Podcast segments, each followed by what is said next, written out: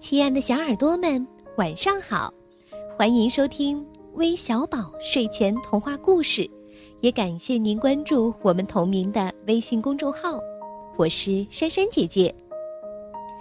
这个周末，珊珊姐姐过得非常的充实，邀上了几个好朋友一起弹琴、唱歌，一起讲故事，非常的开心。相信你们的周末也过得非常的充实吧。尤其是在周末过生日的两位宝贝，在这里，珊珊姐姐要送上迟到的生日祝福，祝夏意翰、李泽轩两位宝贝生日快乐。其实今天也有两位小宝贝过生日呢，一位是来自浙江温州的橙子小公主，还有一位是来自新疆乌鲁木齐的黄子晨，他呀想给两岁生日的弟弟。点播一个关于企鹅的故事，祝弟弟生日快乐，并告诉他哥哥永远爱你。那说到小企鹅，你们还记得九九妈妈教你们做的那只可爱的胖企鹅吗？今天的故事啊，就和企鹅有关，题目叫《地企鹅古古乐》，同时送给李冰莹以及张启哲两位小朋友。这天上午，好居乐农场发生了什么奇怪的事儿呢？原来，兔子奥斯卡和他的小伙伴们在菜园里发现了一只蛋。他们从来没见过这么大的蛋。鸡妈妈很兴奋，我们得把它孵出来。于是，他爬了上去。哎呀，我的个子太小了。谁能孵出它来呢？艾洛伊斯？哦，当然不。维克多？嗯，好笨呀。嗯，不不，不飞更不行。最后，埃克多和巴兹被选中了。他们的个头刚刚好，身上的毛也是挺暖和的。过了几天，咔咔嚓。蛋壳破了，里面钻出一只肥嘟嘟、灰不溜秋的小鸡宝宝。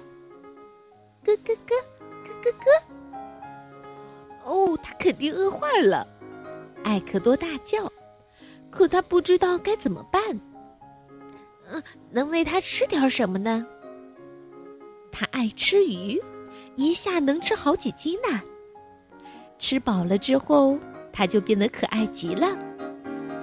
院子里的小鸡宝宝中，就属它最逗，大家叫它古古乐，都特别喜欢它。是谁在帮艾洛伊斯看宝宝？又是谁给山羊奶奶讲笑话？是谁给大家做好吃的饭菜？是谁在教小鸡游泳？哦，是谁闹醒公鸡洛克，让它喔喔叫？又是谁给布菲洗澡呢？哼哼，都是古古乐。又过了几个星期，古古乐长大了，在农场里，他无忧无虑，生活幸福快乐。然而，他的身体起了很多变化，这让他不安起来。为什么我的皮毛像维克多一样光滑呢？哦，我的脚像鸭子一样扁平，我的嘴长得却像鸟儿。我到底是哪种动物呢？在大百科全书里，大家找到了答案：是帝企鹅，南极地区的普足鸟类。啊，帝企鹅！古古乐神气极了，哈哈！那么现在我就是你们的国王了。这时，小动物都弯下身子向他表示祝贺：“国王万岁！”但是古古乐十分认真，他找人给他画像，还要了一辆车，还经常举办盛宴，还定制了一个宝座。一个皇家浴缸，还命令大家给他设计了一座豪华宫殿。直到这个时候，大家都把这个当做是个好玩的游戏，但是古古乐却十分认真，真的把自己当做是国王。一天，他心血来潮，我得组建一支军队，我们得去作战。嘿，拿起你们的武器，出发！出发！这时，动物们都不开心了。哼，我们不喜欢战争游戏，我们不玩了。古古乐很生气，没人听我的。既然这样，我回南极去了。帝企鹅家族会承认我是他们的国王的。说完，古古乐气呼呼的走掉了。接下来的日子里，大家都很伤感。山羊奶奶郁闷起来，饭菜都没有味道了。小鸡宝宝闹着要找他们的好朋友。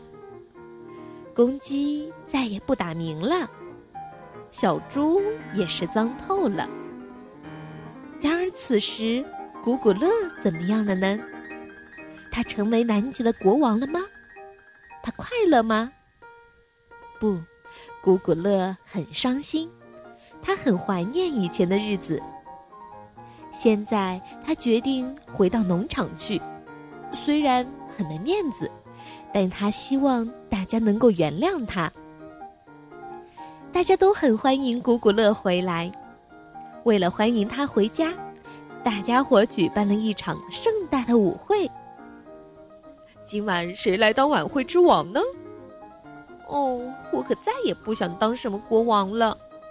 古古乐连忙说：“大家一起唱啊，跳啊，开心极了。”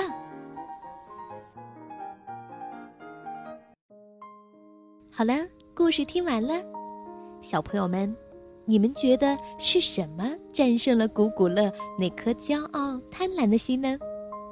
没错，是友情。只有和朋友们在一起，当不当国王都不重要了，你们说呢？我们明天再见吧，晚安。